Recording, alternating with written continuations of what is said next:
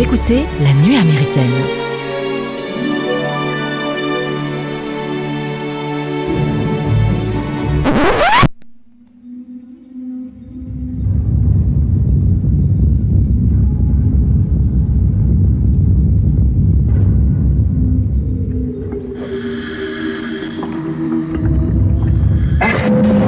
Marge, est-ce que tu vois ça? J'ai jamais vu une chose pareille.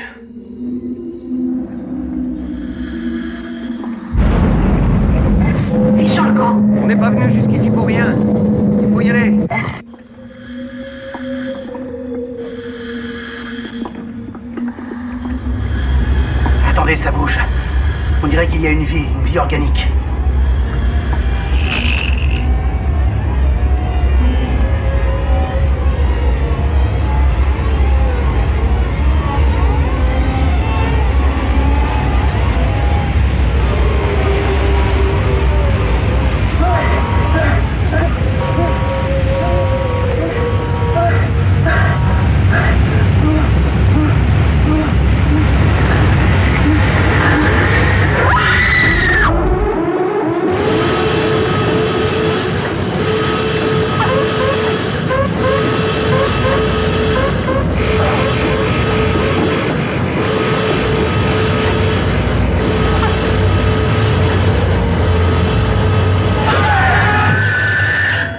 Bonjour les amis et bienvenue dans cet épisode 12 de la nuit américaine. Alors si vous avez déjà eu mal au bide lors d'un repas entre amis, si vous aimez les chats roux, si vous aimez les voyages dans l'espace et les effets spéciaux des années 80, cet épisode est fait pour vous. Et sinon, restez quand même, ça peut être sympa, hein, car toute l'équipe de la nuit américaine va vous parler du film Alien, le huitième passager, l'opus initial de la saga Alien, film réalisé par Ridley Scott sorti en France en septembre 79 avec pour le casting Sigourney Weather, Tom Skerritt, si ça se dit comme ça, Yann Holm, Yafet Koto et plein d'autres. Et pour vous parler de ce film, je suis accompagné d'Éléonore. Bonjour Éléonore. De Mathieu. Bonjour, Bonjour, Mathieu. Et de Loris. Salut Loris. Salut Mike. Ça, ça va? Ouais, ça va. Je faisais un Robin Williams, c'est Good morning Vietnam. Wouh Allez, on y va, on est parti. Bah du coup, Ah bah, bah, d'accord. Ouais, non, mais bien sûr. Non, mais alors, c'est Alien. quoi Alien, je vais Alors. commencer par poser la question. Soyez un petit peu focus, les gars. Surtout que tu es papa de cette question. Je suis papa de cette question, qui est un peu complexe, mais on développera. Donc, Alien de Ridley Scott, œuvre séminale sur l'altérité ou space horror fécond. explique-nous.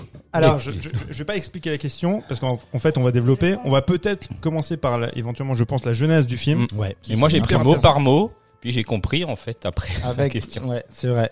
Est-ce que.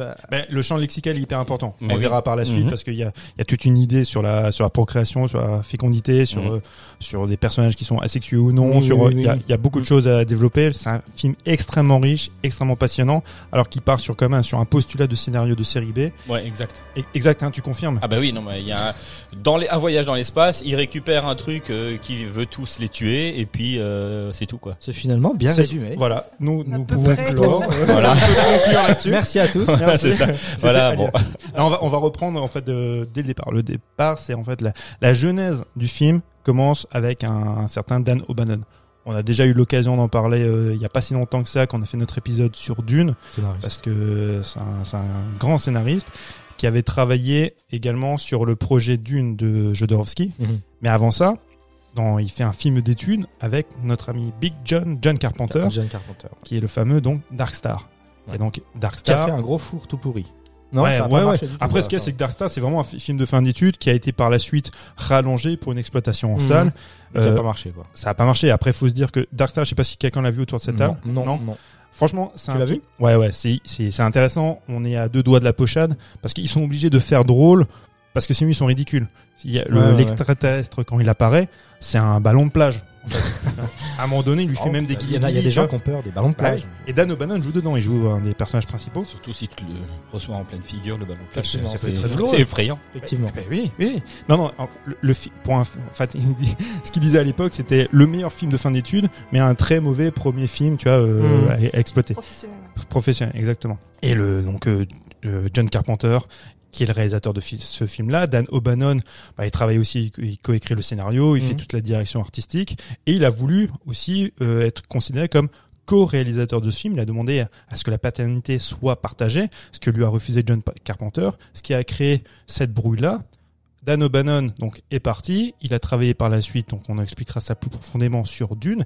Et John Carpenter, lui, bah, on connaît sa carrière. Plus tard, Mhm. 82 sortira aussi euh, The Thing, qui est un petit peu sa réponse à Alien. Et, mais euh, du coup, O'Bannon écrit en parallèle. Il commence déjà à écrire euh, Star Beast. quoi. C'est ça, hein Voilà, qui est le En premier nom, euh, qui est le premier nom de travail de, de Alien. Ouais. Exactement. Un Et en fait, quand il se retrouve dans euh, Alien, on, je sais pas si Mike l'avait dit, donc c'est 79. Mmh, septembre. Hein septembre, parce que t'es- dans les épisodes précédents, t'étais très euh, sur les dates. Oui, Donc du coup, là, septembre. J'ai pas le jour. Peut-être Non, c'est non. un mercredi, mais. oui, euh, non, mais, non, mais je, je- je parlais du tournage. Le tournage c'est en 78, mais effectivement, il est sorti en, en le 12 septembre 79 en France. 12. 12. 12 et euh, le 25 mai 79 aux États-Unis. Non mais c'est bien, Mike. Bah, je vais regarder. C'est C'est peut-être un mercredi finalement. C'est peut-être un mercredi. Non, en France, ça devait être un mercredi. Oui, parce ah non, que- non. Bah non, un jeudi peut-être. je- C'était parce qu'à l'époque, c'était le jeudi, les, les jours euh, de Pour- off à Hop, des l'école. enfants Hmm. Ou ça sortait le week-end. Là, on, j'ai On ne sait plus, on ne sait plus, on se, on, On se s'égare. perd, on s'égare. On, on s'égare. Mais du coup, est-ce que Alien c'est la euh, comment dire, c'est la première space horror euh, jamais créée ou pas? Il y a eu un truc euh, Ah non, il y en avait plein. de cette dimension là, euh, Alors, qui de- avait cette aura là avant? Bah ah, euh, alors attends. Parce que The Thing, bon, euh, c'est pas dans l'espace, mais ça reste Non. une. euh, Il, il faut voir après. en fait Star Wars. euh, Star Wars. Bah, j'enchaîne Voilà. déjà sur Star Wars, mais en fait euh, Alien c'est une espèce de palimpseste. On, ça te, on te vend ça comme en fait un, un film de science-fiction. Tu grattes un peu, c'est un film fantastique. Tu grattes encore, c'est un film d'horreur. ouais, ouais. Mais Mhm. Il faut se dire que en 68, je me trompe peut-être, en 68 si sort euh, 2001 l'Odyssée de l'espace. On est dans le film de science-fiction adulte, mais pas horreur. pas horreur. Et à l'autre bout du spectre, hein, pour te dire où, ça se situe, tu vois, à cette époque-là. En 68 à 2001, Mhm. en 77, tu as Star Wars. Mhm. Tu auras bien avant, donc toute cette vague dans les années 50 de films de science-fiction qui et de films d'horreur, parce qu'à l'époque catalogués comme horreur fantastique et SF, qui en fait dépeignent la crainte des rouges. Guerre extraterrestres. des mondes, ce truc-là déjà ou... Bah alors ça encore avant, mais effectivement tu as tu as cette période-là des années 50 où euh, le, le cinéma de science-fiction et de fantastique se projette dans la crainte de, des De la- soviétiques. ouais, ouais. Donc le- l'extraterrestre, l'homme vert, lui, bah, représente la crainte des rouges. Mhm, D'accord. On est dans cette époque-là. Et Dan O'Bannon, il est imprégné de cette culture-là. C'est un fan de comics, c'est un fan de Mhm. SF. Euh, Lovecraft, bah voilà, Ouais, figure, tu vois, euh, tutélaire, tu vois, du, de- du fantastique à l'époque. Et lui est fasciné par euh, par ses œuvres. Et du coup, il, comme Jodorowsky euh, n'arrive pas à, à aboutir, enfin n'aboutit pas le projet d'une, il récupère, il me semble, une partie de l'équipe euh, créative qui a participé, Bah, qui bah, fait participer à Dune. Ouais, c'est ça. En fait, quand ils font le Dune de Jodorowsky, c'est là où ils vont rencontrer Giger. Euh, bon, il y y a quasiment toute l'équipe. Il y a même Mobius aussi qui travaille sur euh, le film de Jodorowsky, qui participera à la, Mobius, ouais. à la création, enfin, à, imaginer aidé, les, ouais. les costumes des, des personnages dans Alien. Et Ouais. tout, en fait, toute cette clique-là, effectivement, se retrouve euh, en France près de Jodorowsky pour travailler en fait sur le projet Alien, qui va, comme on le sait, euh, d'une, excuse-moi, comme on le sait, qui va capoter. Mm. Dan O'Bannon se retrouve à Paris sans le sou.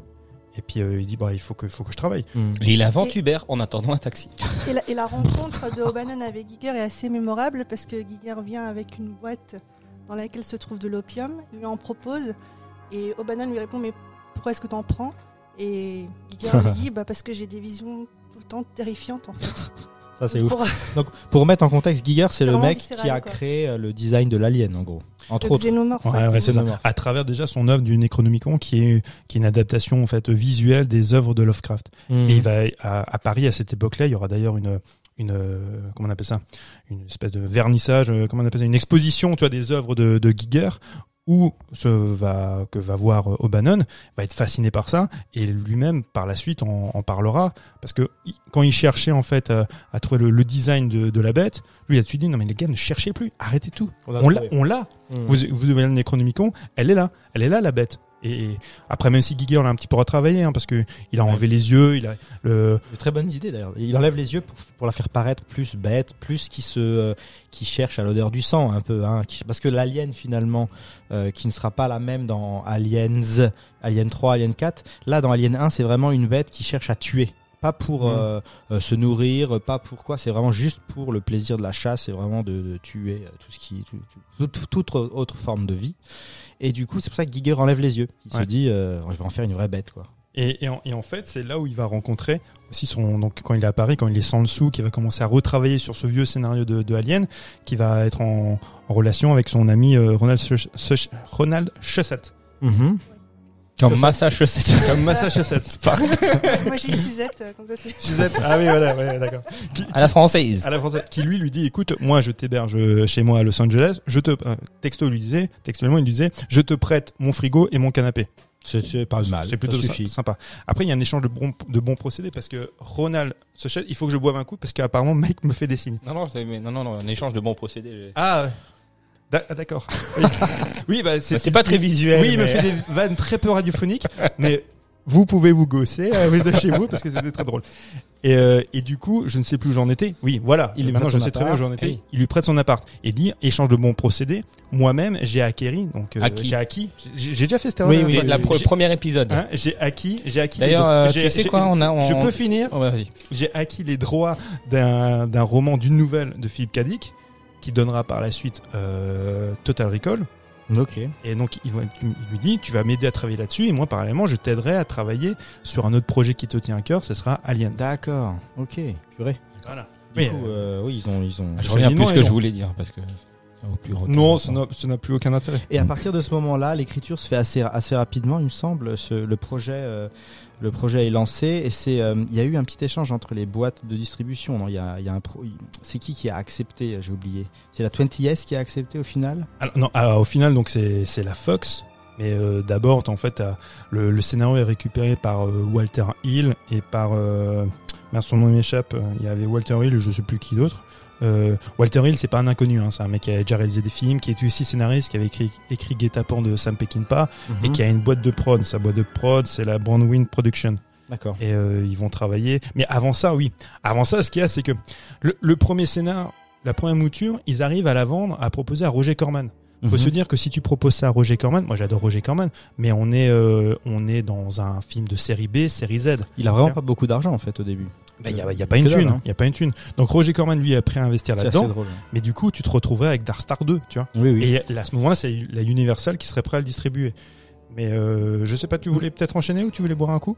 Mais moi, juste pour préciser, pour préciser, il me semble qu'en fait, la production, enfin, les, les, les gens qui finançaient se sont rendus compte de, de la qualité de la production au fur et à mesure et le, le budget a augmenté petit à petit, petit à petit.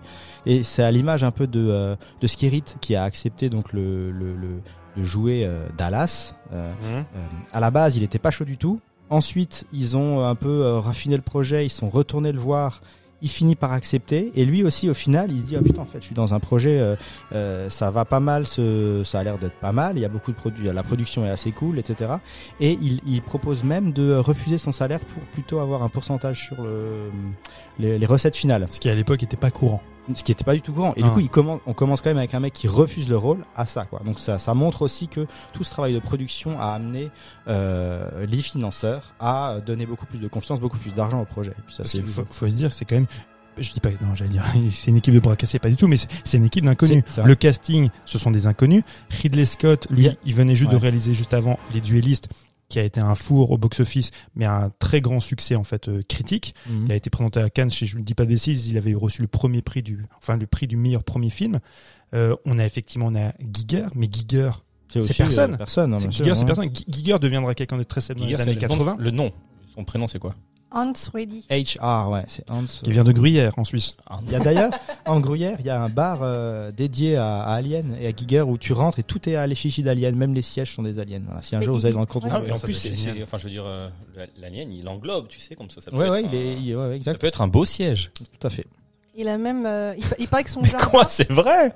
Non, mais je l'imagine bien en siège et en. Je te montrerai les photos, tu verras, tu seras Ben, impressionné. Il paraît que dans son jardin, il a même créé un, un genre de train fantôme. Qui ça, Giger? Ouais. Il est vraiment habité par euh, par, Par ses ce, créatures, par par son par son monde, ouais. Bah lui dans sa tête ça doit être euh, ouais ça doit être un grand euh, un grand beat un peu de, de l'horreur. Et c'est lui qui a écrit le, si je me trompe pas, c'est le Space Jockey, c'est ça? Ouais, le Space Jockey, Qu'on- ouais. Ce qu'on voit dans le, Bah, vaisseau, euh, euh, le Tout à fait. Le, des, le- des- des relictes, c'est ça? Euh, oui, oui, oui, Ouais. le, le exact, c'est le Ça, ouais, vaisseau. ce vaisseau en forme d'arche, c'est lui effectivement qui Le grand croissant. Avec Le- le temple. T'as l'impression que tu rentres dans un temple. C'est ça. Et ap- euh, d'après ce que j'ai compris, il faisait venir des seaux entiers d'os de l'abattoir pour pouvoir créer le décor euh, un peu oui, comme oui. une coque de bateau. Et, Mm. euh, et à un moment, il en pouvait plus parce que l'o- l'odeur était tellement nauséabonde qu'il disait, euh, enfin, dégagez-moi ces seaux, j'en peux plus quoi. Mais, Ouais, euh, ouais. c'est- Au final, le rendu est magnifique. Ah ouais, non, c'est un rendu exceptionnel. Et non, mais imaginez comme ça détonne à l'é- à l'époque. Mmh. En 79. euh, ouais. Moi, moi, ce qui, ça nous fait éventuellement rappeler, et c'est pas anodin ce que je veux dire, à, au décor aussi, dans une certaine mesure, de, de Massacre à la tronçonneuse. Mmh. Bah, Parce qu'on se souvient, on l'avait évoqué, Ridley oui, Scott était bien fan du film, bien sûr. alors que, alors qu'à la base, le cinéma d'horreur, c'est un cinéma qui ne l'intéresse pas du tout, et quand il voit euh, Massacre à la tronçonneuse, il a dit, je veux faire ça dans Voilà, l'espace. Exactement. Et c'est pour ça que il diffusait même la musique de Massacre à la tronçonneuse aux comédiens pendant le, le tournage de Alien. Angoisse, souviens, angoisse, angoisse. Et quand tu penses, c'est un peu ça. c'est ouais, je- exactement euh, massacre à la tronçonneuse de- dans un vaisseau, quoi. C'est ça. Puisque l'histoire commence en fait où euh, le Nostromo, donc c'est l'équipage dans le Nostromo, et ils sont en fait, euh, c'est un, vaisseau qui fait des, livraisons de minerais. Dans un voyage de routine, on appelle C'est un voyage hein. de routine. Ils Mhm. sont tous, C'est un voyage de retour, c'est ça, après avoir euh, voilà, cherché une minerai. Ils 20 sont- millions de tonnes, je crois, un truc. comme ça. voilà, ils sont en cryostase, donc ils sont en train de pioncer en attendant d'arriver, C'est l'hypersommeil. l'hypersommeil, voilà. Et euh, en fait, ils ont une sorte de Mother? petite alerte, Mother. Mother, le vaisseau? C'est c'est l'ordinateur, l'IA, Ouais. c'est l'intelligence C'est artificielle. bien du vaisseau. Mother, c'est bien bro- pas Brother ou Father, ça a son importance, c'est Bien. Mother. Mother et maman? dans la version française, Ouais, c'est oui, dégueulasse. oui. Mais non, c'est Maman vrai. n'est pas dégueulasse. Non, non, non. Tu la connais, elle est très sympathique. Retire ça tout de suite. Ils sont, euh, ben, ils sont détournés entre guillemets euh, vers cette planète où euh, il y a un signal de détresse. Mais pourquoi? Parce que Mother détecte ce signal Ouais. et réveille en ou le cas pour vérification l'équipe euh, de son monde. de son de son sommeil prolongé, je sais pas comment t'appelles ça, Exactement. c'est c'est la l'hyperstase. l'hyperstase et puis Contractuellement, ils ont obligation d'aller Ça. voir. d'aller voir et donc c'est là où sur Ils tombent sur ce, ce- cette fameuse planète où il y a le croissant dont parlait Léonore, le, le vaisseau. euh, Le on ne fait pas de d'omelette sans casser sans des œufs. Exactement. Et puisque en parlant en parlant euh, d'œufs, bah, il y en a plein sur cette planète puisqu'il dans sur ce vaisseau justement puisqu'en fait ça raconte l'histoire donc des euh, d'une ancienne civilisation qui cette histoire donc est racontée après dans Prometheus et Covenant qui ont été les derniers films de Ridley Scott sur la jeunesse d'Alien entre guillemets et donc il tombe sur euh, bah, notamment le Space Jockey qui est en fait euh, une un, un être de cette ancienne civilisation qui sait déjà qui a été qui avait été ben comment dire euh, Avait- ouais. le pilote de, de race extraterrestre. ouais. elle avait, il avait été inoculé Mhm. par une, euh, par un, un facehugger, donc c'est, c'est genre de, de larves un peu horribles qui sortent des œufs et qui donc euh, pondent en gros l'alien en toi. En toi. Voilà. Et du coup, euh, c'est comme ça que le film commence. Mais ça, on le sait pas, on le sait pas tout de suite. Hein. C'est, euh, Eh ben on va faire la recette. Bonjour. Bonjour. Maïté, j'ai l'impression que vous avez été vous promener au bord de la mer. C'était à la pêche. Et oui, vous nous avez c'est rapporté des merveilles. Maïté. C'est tellement frais, c'est tellement tableau. beau, c'est vraiment appétissant. Qu'est-ce que, vous avez l'intention de nous faire? Ah là là, ce que j'ai toujours eu l'habitude de faire, un gazpacho aux huîtres. Voilà, un gaspation. Merci pour cet instant Maïté. Comme ça, je peux enchaîner avec la Bah, bah, recette. C'était pour ça la, recette. des œufs et du face hugger. Donc pour la composition des œufs, vous ouvrez l'interstice des œufs, mettez-y un peu de gelée bien gluante, un estomac de vache et des Mmh. tripes pour donner cet aspect magnifique de fibres de dentelle. Miam, miam. Pour le facehanger, on parle bien de ce genre de sangsue, adorable créature en forme de Raymonta arac- arachnide qui te saute au visage, hmm. t'entube, t'insémine et te crève le ventre avec toutes les douleurs de l'enfantement Oh, oui. par un autre adorable. Et là, je reprends le terme de, de Véronica Cartwright, pénis à dents.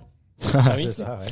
Hop là. Vous placez ensuite le facehanger sur le dos, puis dans sa partie ventrale, vous y mettez du caviar, des huîtres, des palourdes et autres viscères de poisson, de l'esturgeon, et le dernier n'est pas des moindres, un gros rein. Ouh. Et pour mettre cette partie ventrale du facehanger en valeur, disposez ça, tout ça joliment pour donner le rendu le plus dégueu possible. Ah oui, d'accord. Donc c'est la la. C'est ce qu'ils ont utilisé Ils pour, ont euh, vraiment, disséquer c'est le- ouais. Ils C'est- ont vraiment C'est utilisé la ça. recette Et Ridley Scott s'est procuré des soins à faire chez entiers vous et à manger après. Voilà. chez les bouchers et les poissonniers de, de Shepperton, donc le lieu de, de tournage, le, le lieu du, où se trouvait le Mhm. studio. Et à noter juste pour euh, la petite info, euh, le facehugger de, de Giger. En fait, c'est euh, Giger et Ridley Scott qui se sont inspirés du tableau donc de 1946 de Francis Bacon, Mhm. le, pe- le peintre irlandais euh, du courant surréaliste Fragment of a Crucifixion. Et je crois que, le je voir. crois que c'est un triptyque, non? Il y a, Je crois qu'il y a un truc Il a ça. fait des triptyques, ouais. Mais Ouais. celui-là, je suis pas sûr que ce soit un triptyque. J'en ai vu trois en fait des. Alors je, je, oui, je, je pense pas que soit il soit accolé, mais je crois qu'il y a il y a trois œuvres différentes ouais, Mm. de Bacon qui représentent, qui pourraient représenter ce Mm. cette créature là. C'est vrai que c'est assez dégueulasse quand ils font euh, du coup les gros plans sur la dissection. Ça c'est un peu plus tard dans le film. Oui. Quand ils dissèquent le facehugger, c'est vraiment c'est vraiment assez dégueulasse. Euh, et ça, ça ça donne un, côté très réaliste à tout ça où euh, bah tu reconnais qu'il y a des petits organes, des petites choses comme ça et que c'est assez euh, Super bien fait. c'est super bien fait. Euh, mais on peut aussi s'attarder sur justement la salle des œufs euh, et puis l'intérieur du vaisseau. Euh, où c'est aussi euh, c'est assez incroyable hein, toute, toute cette direction artistique euh, euh, comment est représenté l'intérieur du vaisseau euh, il y a même une sorte de, de, de, de nappe laser comme ça qui Oui. est un peu diffusée Mais il y avait Qui, qui au-dessus des, des œufs, hein, c'est ça qui plane au-dessus des œufs. c'est plane euh, qui, qui est en fait un laser qui a été emprunté euh, tu Par le- disais voilà, par les par- les Who qui répétaient leur spectacle. c'est les- exact c'est les Who qui, qui vont exactement Qui ça? Les Who. Qui ça? Ouais. Waouh, hey, blagounette, toudou, blagounette bilingue. Accrochez-vous, il y a du niveau. Plus besoin d'application pour apprendre à parler anglais. Suivez la nuit américaine. Laissez tomber Babel. Inscrivez-nous, inscrivez-vous à la nuit américaine. c'est gratuit. C'est gratuit. Et vous apprendrez l'anglais facilement en quelques épisodes.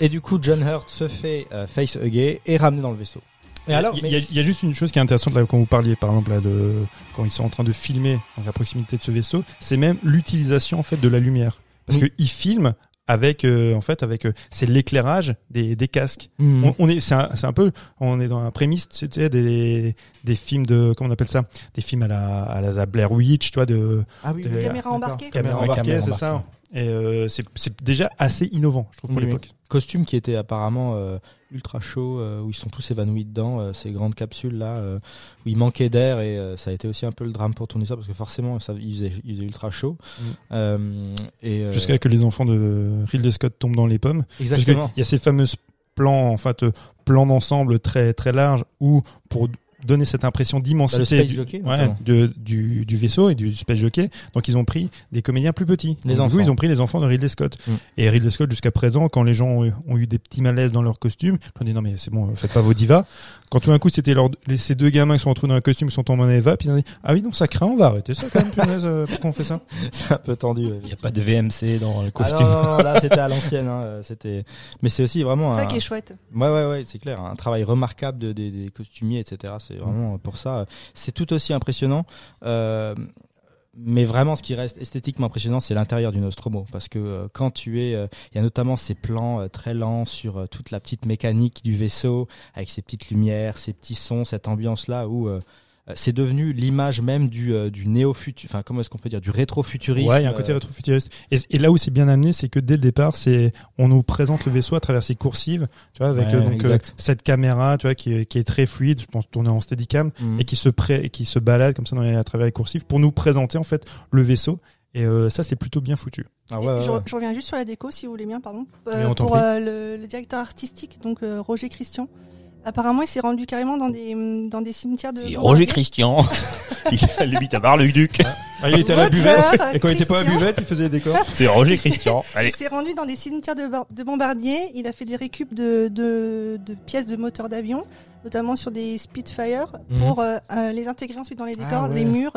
Et c'est- c'est ce qui donne cette touche euh, Très mécanique, très, Très mécanique méta- métallique. et avec cette minutie du détail, quoi. Ah ouais, c'est incroyable. Il y a notamment cette partie du vaisseau où il y a les chaînes qui pendent avec de l'eau qui coule, euh, où il y a une scène où... euh, Où, où on voit dans la version longue euh, l'alien Oui, qui est caché dans le mur. qui, est- qui quoi. est caché. Alors que Ouais. dans la version originale, tu ne le vois pas. Il y a cette scène-là est coupée, mais dans dans le rajout en fait dans la, la director's cut, tu vois en fait le alien. Mais en fait, tu, tu le vois quand tu le sais, que tu tu y t'es- tu t'y attardes un peu, que tu ou que tu as déjà vu le film, parce que sinon il est compliqué de se représenter ce que c'est. C'est clair. Mais euh, mais quand tu quand tu connais la forme de l'alien et que tu le vois, tu ah la- qui- bizarrement la menace elle est déjà apparente Mhm. alors que tout le film en fait c'est justement de que la menace est un peu invisible il faut en montrer le moins possible c'est un peu comme ce que faisait Jack Tourneur tu vois quand Ouais. il fait la féline c'est que le monstre en fait Tu le vois au bout d'une heure. Ah oui, tu le vois et puis à chaque fois, il, est sugg- il est exactement, il est suggéré. Donc il y a un gros travail sur la lumière où tu vois un membre, tu vois quelques, enfin, tu dois avoir des petits détails. Et après, tu toi-même, tu te, tu te fais reconstituer le puzzle de, Mhm. de la bête quoi. Il est extrêmement élégant, je trouve, cet alien, non? Enfin, Ouais, ben Quand il sort du bide. ah, Non. juste là. non, ça c'est autre chose. ça c'est autre chose. Ça, Mais c'est quand il est bébé. Oui, non, mais il y a une évolution. Enfin, je veux dire, il grandit, Il grandit très euh, il vite, grandit ouais. très vite. Mais en Mhm. fait, enfin, moi, j'avais pas capté qu'il s'agissait d'un d'un acteur, d'un ouais, acteur euh, en Ba- dessous. j'oublie toujours son nom, Badi Joe Balilelo. Ah oui, c'est un Nigérian ouais, qui faisait 2 mètres. Badijo, ouais. Ouais, il faisait 2 mètres 15, ouais. Qui, qui À la base, ils- ils ont considéré les animatronics quand même. Euh, Ridley Scott voulait faire un truc animé, mais ça aurait été, Ouais. euh, je pense. Oui, euh, mais parce que justement, à la base, il se refusait à faire comme on faisait dans les années 50, c'est-à-dire que l'extraterrestre ou le monstre était un mec en pyjama. ouais, ça, c'était le postulat de base. On dit ça, on ne veut pas. Mhm. Et après, ils se sont rendu compte que ben, quand tu as C'est chaud, hein. Bah, Ouais, t'as- le corps et puis t'as le visage. Où Quand t'as pas encore la technique qui est assez développée pour que ça se voit pas à l'écran, Et après, là où ils sont très malins, c'est que le corps, dans son, dans son entier, tu ne le vois pas vraiment. c'est que la Parce que- tête, Voilà, le parce qu'en visage. fait, tu, Ouais. même quand tu vois le corps, il, il est quand même nimbé en fait, c'est de- d'une couleur noire Mhm. et donc il reste dans l'ombre. Donc on Le- est vraiment dans la Le suggestion. seul moment où tu le vois entièrement, c'est à la fin quand il est propulsé Dans dans le l'espace par ouais. le par le Dans le par le propulseur là, ou je ne sais quoi. Exactement. Sinon, tu vois effectivement que des parties hautes. Comme Oui, tu vois la tête, tu vois les dents, chasse, la bouche, Voilà, euh, voilà, voilà. Mais ça, ça reste. euh, les tentacules, je sais pas comment t'appelles ça, mais Tout est très suggéré. Il a une queue en fait. Il a une grande, Il a une queue, grande euh, queue. avec laquelle il. euh, Et- ah ouais, là, il intéressant. insémine. Bah oui, non mais après c'est hyper intéressant parce que ça montre à quel point, surtout dans le premier, hein, pas par la suite, mais que c'est un être asexué. Oui. Tu vois, il fait pas, euh, il fait pas de différenciation Mm. parce que il- d'ailleurs le, bah, la première victime est, C'est un, un homme. homme. La première victime est un homme. Après on aura aussi bah, des des scènes qui vont s'assimiler à un Oui, mais hein. l'homme, il- l'homme, il l'insémine par par les Euh, œufs. ah, par mais de toute façon. Par la Oui, bouche. par de la bouche. Maintenant, il y a un moment donné où il y a une nana et il euh, Oui, non mais là, il a- l'embroche. oui, mais Il là, l'embroche tue. comme non, mais ça. là, il la tue. En ah fait, il la tu- tue. Non mais je crois qu'il l'insémine Non, non, comme non, ça. non, il non, la non, tue. non, l'embry- Il la tue comme non, mais la larve en fait qui, génère l'embryon se fait en fait à travers euh, à travers la bouche. C'est Ouais. un parasitoïde en fait cette bestiole là. C'est-à-dire qu'il il- il a besoin d'un corps hôte pour pouvoir en fait euh, pour pouvoir vivre. Tu vois pour oui, pouvoir, non, euh, ça j'ai bien compris. ça t'as bien compris. non mais c'est non mais c'est intéressant. Mais j'ai bien compris, mais je pensais en il fait. faut revenir sur les fondamentaux. Ah, je pensais que effectivement les hommes c'était par la bouche et que en fait quand il avait euh, Mais mais c'est pas c'est pas c'est pas idiot ce que tu dis parce qu'effectivement comme c'est présenté quand tu c'est vraiment assimilé à Merci. un viol. Tu vois quand Oui. quand il y a Oui, cette, c'est quand il y a ça, cette queue en fait c'est ce que moi j'ai pensé directement quand je l'ai Ouais, vu, j'ai dit bon Mais, mais c'est là où en fait on voit que, bah, comme disait Lolo, ce, ce personnage est, est là pour se reproduire. Il, il est complètement asexué. Il fait fi de du, du genre. Le, genre ne l'intéresse pas. Ce qu'il a besoin, c'est détruire. Là, en fait, c'est la reproduction à travers la mort. C'est en gros, c'est Mhm. Thanatos en fait, tu vois, qui Mhm. sont, Ouais. qui sont mêlés. Mais les producteurs ont- avaient dit, je crois à la base, ils voulaient un alien qui fucks les fucks people. En gros, il- c'est c'est le le- l'idée de base, c'était Redis-nous ça. Qui- fucks people. Qui fucks people. C'était ça en fait. Ils voulaient un alien qui euh, qui se reproduit à travers les gens. Ils savaient pas comment, euh, par quel procédé, jusqu'à ce que les œufs arrivent avec l'idée du facehugger, qui est forcément beaucoup plus euh, sympa à l'écran, je pense. Mm. Euh, mais euh, et, et ça a posé tout un tas de tout un tas de questions sur euh, justement les acteurs. euh, quel choix d'acteurs, quel choix, pour, comment est-ce qu'on allait choisir Helen Ripley, Qui d'ailleurs devait être un garçon à la base. qui devait être un garçon. Qui Et devait pourquoi ils ont pris une femme à la place euh, Et justement, comment elle, elle a crevé l'écran. Et comment ils ont aussi euh, euh, Là, où c'était très malin, c'est que au début du film, quand il, se, lève de, de cet hyper sommeil, en fait, la première personne qui se, qui se lève, donc c'est le personnage de Kane, interpré- interprété par John Hurt, Ouais. et on En s'imagine, couche culotte, t'as l'impression qu'il se lève en couche Ah ouais, culotte. forcément. bah, il- parce qu'ils doivent se faire dessus Bah, pendant le sommeil. Simplement. mais par contre à l'image tu ne vois pas de femme qui se réveille. J'avais pas pensé à ça. Tu vois à l'image tu vois que des hommes. Ouais, ouais. Dans le en premier plan tu vois que ouais, des hommes. Mais, mais c'est très bien amené parce Mais que oui. juste- justement à cette époque-là, on, on pense que le personnage principal, le héros que tu vas suivre, ce sera un homme. Euh, Et donc d'ailleurs, en premier lieu, donc ce sera le personnage de Kane. Après, tu vas, tu vas porter en fait plus ton attention sur le personnage de Dallas, qui est en fait le, Le capitaine. Le capitaine. Donc tu vas penser que c'est lui.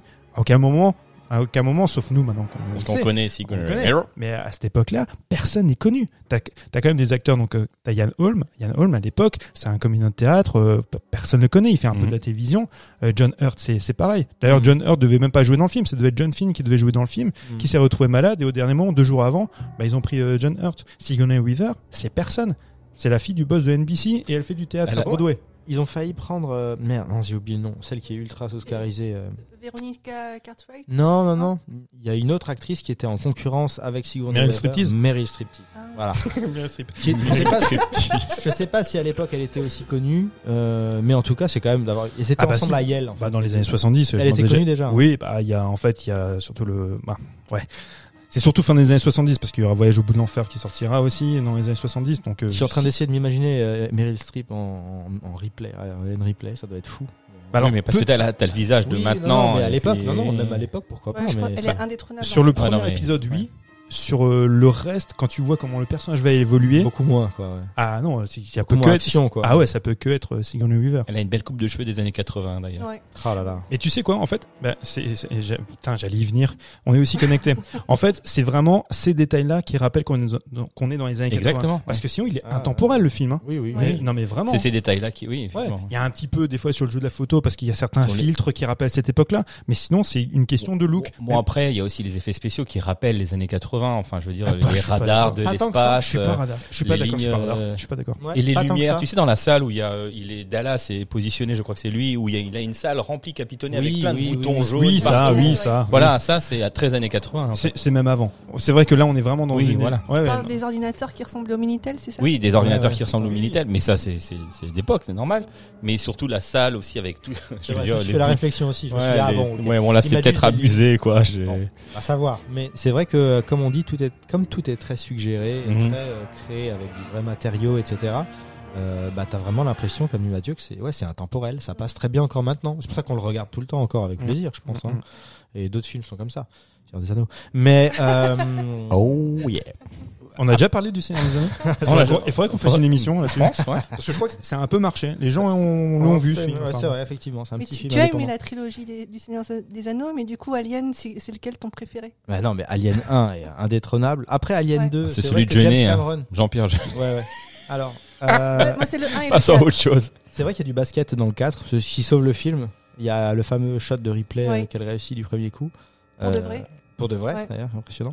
Non, mais le, le- alors, on, ok. On parle des autres films. Très Ah, mais rapidement. rapidement. Non, très bien. Le, le 4, il y, a de, il y a de bonnes idées. Moi, l'idée, en fait, de, de, des, euh, mince, la réincarnation qui se fait à traverser des, mince, qu'on appelle ça, des, euh, des, il y a quelqu'un qui est à côté de moi qui parle de manipulation génétique.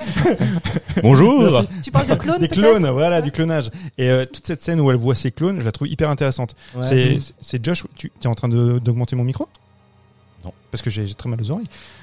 Il y a Josh, c'est Josh Whedon qui avait écrit le, le scénario. Et en fait, il s'en était plein en fait du scénario de Josh Whedon, qu'il le trouvait très bête. Hmm. Et euh, donc du coup, bah après, même s'il était bon élève, hein, Jean-Pierre Jeunet, hein, il a fait le film que les que les studios voulaient. Mais Dans mieux que le 3, de toute façon. Le 3, c'est un grand film. C'est ce que je voulais entendre en fait. mais le premier est excellent. Enfin, Non, mais le même, le 2, vraiment, le 2, il y a, il y a pas un, aussi, il y a pas un, Je, je- je reviendrai après sur le 3, on va, parce que, parce que ce sera important, ce sera pour boucler la boucle. Je vais juste, en fait, si vous voulez bien, on va, on, on va peut-être passer un extrait, mec, parce qu'on on voulait par- parler, en fait, du, du Chessbuster. Ouais, alors, on, on- on- voilà. Dans le contexte, il revient, il s'est fait inséminer par le, euh, le, le facehugger et il le retrouve euh, dans le vaisseau. Il est endormi, il a le truc accroché autour du cou et d'un et d'un coup, Il s'échappe, Il- il s'enlève, il euh, il a fait son taf. le facehugger se barre et puis John Hurt est là comme ça. Non mais les émotions, c'est la même Oh bien sûr. mais mais- mais, euh, qu'est-ce qui se passe quand on mange en Europe combien de temps Ah, je ne crois pas que ça risque de t'arriver. c'est- Tu n'as pas à t'inquiéter pour ça. On sait jamais. Faudrait te laisser au réfrigérateur. Il serait capable de se réveiller pour aller au congélateur. La première chose que je ferai quand je serai rentré chez moi sera, sera de manger quelque chose de bon. Ça c'est bien vrai, j'ai sûrement mangé plus mal que ça, mais, mais j'ai souvent mangé beaucoup mieux, crois-moi. Tu te précipites sur la nourriture comme s'il n'y avait pas de lendemain. Tu sais, j'aimerais bien bouffer autre chose, mais pour l'instant j'ai que cette nourriture alors. Paix. La nourriture, si tu savais avec quoi c'est fait. je tiens pas du tout à savoir avec quoi c'est fait. Je me contente d'avaler. Ben, Qu'est-ce qui se passe mon vieux C'est dégueulasse, mais pas à ce point-là. Qu'est-ce qu'il y a, Kane Tu ne sais pas que ça t'arrive. Qu'est-ce que tu as Mais qu'est-ce qu'il y a Dis-moi, dis-moi. Ça a l'air sérieux. Attendez. Calme-toi. Aidez-moi. Calme-toi. faut, il faut lui faire mordre quelque chose. Attention, ouvre-lui la bouche. Mets-lui ça dans la bouche. Ouvre la bouche. Allez, mors ça. Mets-lui ça entre les dents. Tu vois pas que c'est ce que Vas-y. Attention,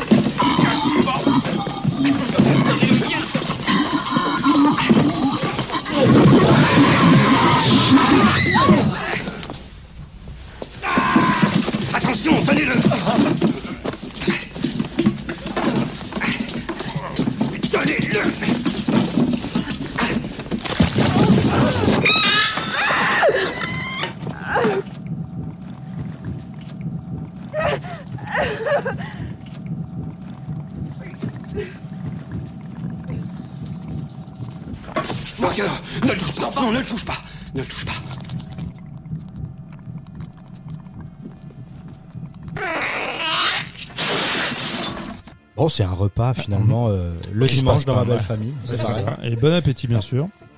Mais C'est on, on sent, bon, le film est extrêmement visuel, mais là, pour le coup, cet extrait-là est, C'est hyper incroyable. parlant parce Il est que, ouais. bah là, pour le coup, c'est hyper radiophonique parce que le- le son se suffit aussi à lui-même. Mm. Il est, c'est hyper évocateur.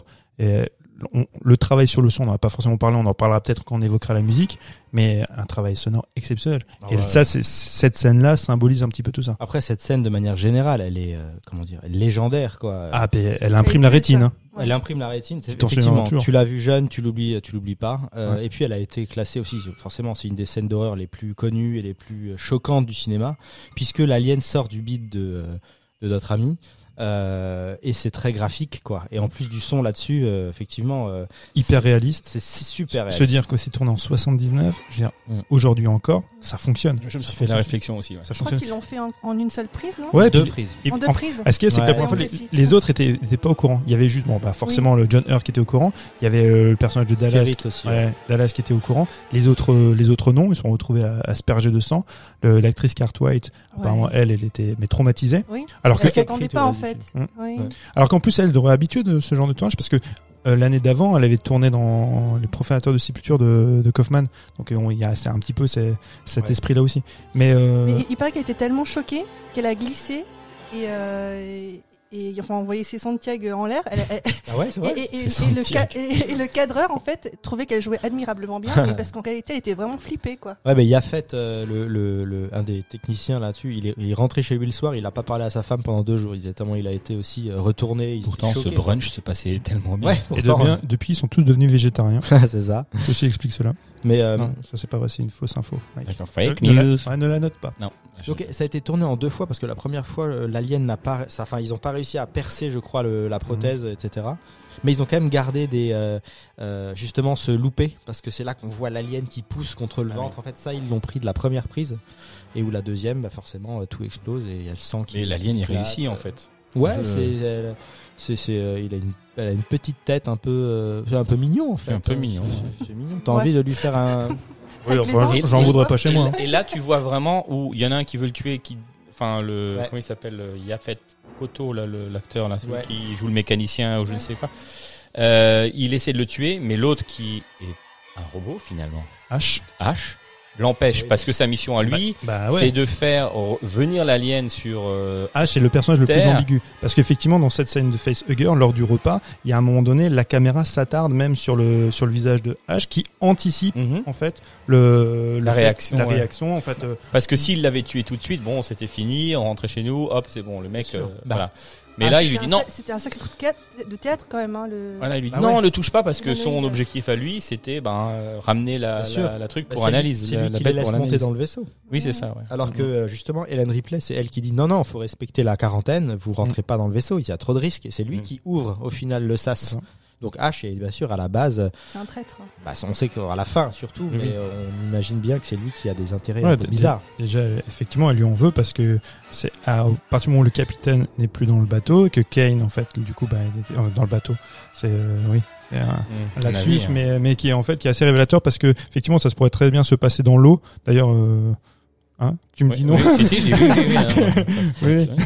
mais ce que, je, ce que je veux dire c'est qu'en fait elle le laisse rentrer donc lui-même n'écoute pas son ordre un ordre direct qui interdisait l'entrée en fait de de bah, de ces personnages là qui étaient qui auraient dû subir la quarantaine mais c'est là en fait avec le personnage de H on voit que la menace elle est, elle est double dans le film. Mhm. Parce que c'est t'as- l'alien. enfin, Bah d'abord, t'as as la, la, la menace de l'alien. Donc quand on parlait avant d'altérité, c'était ça. C'était cette altérité menaçante, tu vois. Donc l'être asexué dans le but est de détruire et, et de, et de, de fécondre. mhm. Mais il y a aussi cet autre qui est menaçant. C'est c'est plutôt, une- à la différence de l'alien, lui, c'est une altérité en fait qu'on distingue. Mhm. En fait, qui est qui est euh, qui a un visage plus familier. C'est la menace insidieuse, toi, qui revêt les, les oripeaux de la mystification. Et cet autre, qui enfin, représente un peu le capitalisme aussi parce que Ah bah, euh, il représente la euh, la Wutani qui veut eux euh, bah, étudier l'alien pour en faire probablement de l'argent quoi. ouais, De toute façon, science sans conscience n'est que ruine de l'âme, disait Baudelaire. Non, c'est Rabelais. Rabelais, ah la vache. Rabelais, Rabelais, Baudelaire. On va le- c'est pareil, c'est pareil. Mais et, et, et dans, le- dans le premier, dans le premier, cette, cette société n'a pas de nom. Oui. C'est tu vois, c'est C'est la c'est ouais, oui, oui. c'est la corporation, c'est tu vois, c'est ouais, on le saura, on le saura par la suite parce que justement c'est là où c'est malin, c'est que le le, cap- le le capitalisme, le grand capitalisme n'a pas de visage Mhm. et eux-mêmes ce sont des ce sont des ouvriers, ce sont Mhm. des ouvriers de l'espace parce qu'on on le voit même au début du film, ils ont des des conversations ben sur les bonus, Sur les primes. bah c'est ça, hyper Mhm. trivial, hyper ils, sont pas en train ce sont pas des super-héros, ils sont Mhm. pas en train de parler oui, on va conquérir telle planète, non, ils sont en train de se dire bon ben là on rentre chez nous, on est content de rentrer chez nous, on attend une prime et pourquoi maintenant il faut qu'on qu'on fasse On un détourne, on pas plus payé, quoi. Bah, c'est ça. Donc ils, ils ont des conversations mais très terre à terre. Ouais ouais, c'est ça. D'ailleurs, ce droïde euh, H, il y a un combat euh, aussi mythique euh, quand il veut quand il essaie de tuer euh, Helen Ripley. Il y a une espèce de Absolument. bah ouais, il y a une espèce de mimétisme en fait qu'il est en train de, de faire. C'est le quand quand il essaie de la magazine. violer avec Mhm. un magazine. On l'a tué, ouais. Ouais, bah Euh, c'est oui, voilà, bah, un viol par par pénétration. Mhm. dans, dans la bouche. C'est c'est la même chose. Il est en train par mimétisme, il reproduit ce que fait l'alien. Absolument. C'est vrai. Toi, ouais. il viole par la bouche en fait euh, ces personnages-là. Mm. Et lui, lui, il en, il en fait de même. C'est euh, et en plus, ce qui est, ce qui est génial, c'est qu'après H, dans alors c'était un- peut-être un peu tiré par les cheveux, mais dans son agonie, qu'est-ce qu'est-ce qui le, le liquide, tu vois, blanchâtre qui Alors, ce sort de n'est lui. pas du lait. C'est Non, mais mais tu vois, mais, Mais c'est ça un- peut rappeler Mais c'est un- un- c'est- c'est pas du lait Non, cassons le Non, mais mythe. ce que je veux ça dire, n'est pas c'est- du lait. c'est ça un- peut rappeler un bah, fluide c'est de c'est un l'eau, fluide euh, séminal. corporel, corporel, quoi. séminal, oui. Et c'est ça, on reste là-dedans, c'est le fluide Mm. Mhm. séminal, comme tu vois, euh, comme on a pu Mhm. le voir euh, précédemment, précédemment, donc avec cette reproduction. Donc Parce qu'en fait, ils avaient essayé avec du lait, hein, pour revenir à l'anecdote. Sauf que le lait, J'y ai pensé euh, tout de suite quand je l'ai vu. le lait tournait forcément, donc ça daubait le lait pourri dans.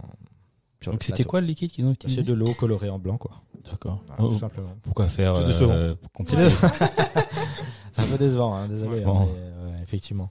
Euh, et du coup, bah, l'équipage se fait, enfin, se fait un peu euh, exploser petit à petit, quoi. Ils meurent tous euh, le- les uns après les autres, euh, sachant que ça commence. Lambert, elle est insupportable. Alors, c'est doit être le personnage que je déteste Ouais. le plus de. Et en plus, elle a pas, elle est pas utile dans l'histoire. Elle fait que crier. carrément. Elle fait que crier et pleurer dans le film. Euh, en Elle plus. incarne la peur du public, d'après Ah ouais, non, mais euh, c'est insupportable. Elle crie tout le temps. Je veux Ouais. dire. euh, et, et en plus, c'est- elle qui aurait dû tenir le rôle de Ripley. Ah non. C'est ça, non, non, mais Ouais, oui. voir Kurt Ouais. White. En fait, elle avait été Quelle auditionnée. horreur. Elle avait été auditionnée pour le rôle de Ripley et, euh, et elle a appris deux jours avant, enfin au moment des essayages, C'était vois, pas, c'était que pas. c'était pas elle. T'imagines la frustration quand Ah oui. même Et cette frustration, eh ben, va la lâcher complètement lors d'une scène où elle, va- où elle gifle, Oui, euh, claque, où ouais. elle gifle Sigourney Weaver. Ah ouais. Oui, c'était pas assez, voilà, criant de vérité. Donc euh, Ridley Scott lui fait, non mais vas-y franchement. Tu te rappelles quand on t'a dit que c'était pas toi au final Voilà. Vas-y, venge-toi. Ouais, mais quand tu vois la scène, en fait, elle lui met une bonne tarte dans la gueule quand même. Ouais, hein. elle- est sonnée, hein. Euh, ouais, ouais, c'est juste avant. euh, C'était, c'est quand qu'elle lui met cette claque? Euh, Quand elle. Bah, c'est euh, parce elle que veut Rip- rentrer dans le vaisseau Ouais, parce qu'en fait, s'ils sont déjà dans le vaisseau, c'est effectivement parce que Ripley avait refusé Voilà, qu'il voilà. puisse euh, réintégrer le vaisseau. Ah oui. Et exact. donc du coup, euh, bah, elle lui en a voulu. Parce que Forcément. Lambert était dans l'équipe des trois qui étaient à l'extérieur. C'est ça. Et, et on, et on peut supposer que il y avait une petite relation qui s'était fait entre elle et le personnage de Kane. On suppose qu'ils étaient assez proches. Alors, il y a une scène moi qui m'a terrifié, c'est la scène dans les. euh, Enfin, quand je l'avais vu là pour la première fois, je me souviens, c'est la scène dans les conduits d'aération où euh, justement Dallas part en expédition Avec son pour- chalumeau, là. avec lance-flamme, euh, Chalumeau. improvisé. Qui va réparer des tuyauteries. avec son petit réchaud. Non, Pardon, mais c'est une scène qui est incroyable parce qu'en plus il se la repère, soudure. il se repère avec le, son radar là et il le voit, il voit l'alien approcher entre guillemets ou plus ou moins tourner autour d'elle, enfin autour de lui pardon. Dans Et la- oui. jusqu'au moment où il y a cette confrontation euh, complètement euh, voilà directe face à face dans la dans le bah, dans le conduit d'aération où tu, le- tu vois qu'elle arrive et là hop le plan s'arrête et tu reviens sur euh, Ripley qui l'écoutait par la radio et t'es là oh putain ok donc le truc qui est aussi un peu traumatisant, c'est que Dallas représente, bah, c'est un peu la figure de paternité paternelle de, de l'équipage. C'est un peu le daron, le mec qui a les ordres, qui sait ce qu'il faut faire, Ah, machin. c'est ça. Puis c'est c'est le capitaine. c'est le capitaine, c'est le gars que t'es censé suivre. Qui en, qui- c'est lui qui doit te sauver. C'est lui la figure héroïque qui n'est pas normalement. censé mourir Effectivement. quoi. Et là, lui, bon, meurt. Et c'est là qu'en fait, c'est à partir de ce moment-là que Ripley euh, prend tout son, son envol, entre Ah. guillemets, euh, où là, elle devient la badass ultime, quoi. Euh, Et d'ailleurs, sa mutation, elle arrivera même jusqu'à la fin, tu vois. Oui, il y a cette fameuse scène où elle se retrouve en petite culotte. On pourrait se dire, bah là, on retombe, c'est dans, dans les clichés des séries B, tu vois, qu'on pouvait trouver chez, chez Corman. Mais en fait, elle mue. Ouais. En fait, tu vois, elle, elle, elle, elle enlève ses vêtements pour intégrer après le, le costume, tu vois, de Combinaison. la combinaison pour euh, pour l'affronter. Et c'est là en fait, il y a une espèce de, c'est une mue, c'est une mutation en fait qu'elle Mm. nous fait et qu'elle prendra donc du coup le film, la figure érotique euh, sur ses épaules. érotique. Érotique aussi? J'ai dit Peut-être érotique? dit érotique. Là, c'est un deuxième lapsus, mais euh, là, c'est Mais ouais, ça marche, Je ça suis marche. dans le refoulé là. Il y a, un- il y a un deuxième refoulé Ça peut-être. colle, hein ça marche aussi, parce que. Et, Elle- et ouais, ça nous fait un pont avec le 3. Oui, oui, Parce que dans le Ouais, 3, je laisse. un pont qui s'écroule. je, alors, je, je, je vais parler du 3. Donc du coup, je vais lire. David Fincher. David Fincher. David Fincher, c'est son premier film. On sait très bien que voilà, on va pas faire euh, toute l'histoire du, du 3. Le, film le 3, c'est un film malade. La, la production avec la Fox s'est très très mal passée. David Fincher, avant ça, il faisait des pubs. Il, faisait, il a fait beaucoup de pubs pour Nike. Il a fait des clips vidéo pour Madonna. Enfin, il- il cherchait un réalisateur et euh, il y a d'autres gars qui étaient sur le coup. Je vais pas refaire toute la genèse, mais il, s'avère que c'est que c'est David Fincher qui se fait ce film-là. Et ça se passe effectivement très mal. Mais on a déjà toutes les thématiques qu'on trouvera par la suite, surtout dans les années 80, de David Fincher. Le côté nihiliste, le sacrifice, tu vois, à, à la fin du, du personnage, c'est la tentation du suicide, tu vois, de, des personnages principaux. Dans, on, on voit ça aussi dans, dans Seven, Mm. où le, le méchant, en fait, c'est un, Oui, oui, oui. oui ah oui, c'est un, suicide par procuration. Ouais, c'est vrai. On voit aussi c'est dans The Game où Michael Douglas saute, Mhm. tu vois. Donc il, il se suicide aussi. Effectivement, ça se termine en farce. C'est l'idée est là également. Dans Fight Club, tu te tires une balle, balle dans la bouche. C'est une tentative de suicide pour t'extirper, tu vois, de quelqu'un qui te qui t'oppresse. Oui, On, on- on est là-dedans. c'est vrai. Et, et dans Alien 3, la, la menace, elle est multiple, elle est double, voire triple. Sur une planète où vivent uniquement des hommes, donc ils sont atteints du double chromosome Y, donc Mhm. des pervers, des psychopathes, des meurtriers. Seule la religion harmonise en fait cette micro-société. Ils vivent euh, sont des préceptes issus du syncrétisme religieux, donc fondamentalisme chrétien et des craintes millénaristes. La femme, donc Ripley, ce qu'elle représente quand elle, quand elle arrive, c'est une menace. C'est la tentation, c'est d'ordre sexuel qui trouble l'équilibre. Et après, il y a aussi cette deuxième menace qui est appelée le, le dragon, le diable, tu vois, pour eux, parce qu'on est clairement Mhm. dans l'eschatologie. Mhm. C'est donc du coup, c'est l'alien. Mhm. Et elle-même a l'alien en elle, tu vois. Alors qu'au début, elle est une menace, elle deviendra Double menace. Ouais, parce qu'après on saura qu'elle a l'alien en elle. Mhm.